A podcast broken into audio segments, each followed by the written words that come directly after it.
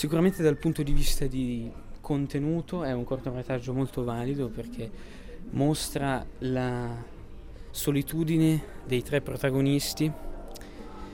e il relativo rifugio nelle, nell'era tecnologica, quindi sui, su internet. Questa, questa, solitudine è rispecchiata dal, dai paesaggi, questa campagna francese che è, è, desolata quasi e dall'assenza totale di adulti e proprio dei genitori dei protagonisti. Quindi troviamo i ragazzi che vengono lasciati da soli, senza quasi un controllo e cercano rifugio o considerazioni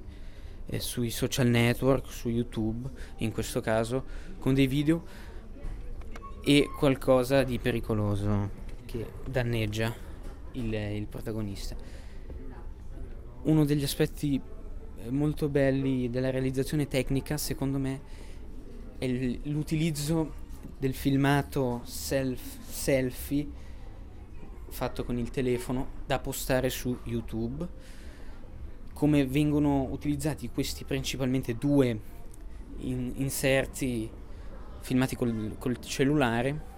cioè il primo che viene inserito quando sappiamo già che il protagonista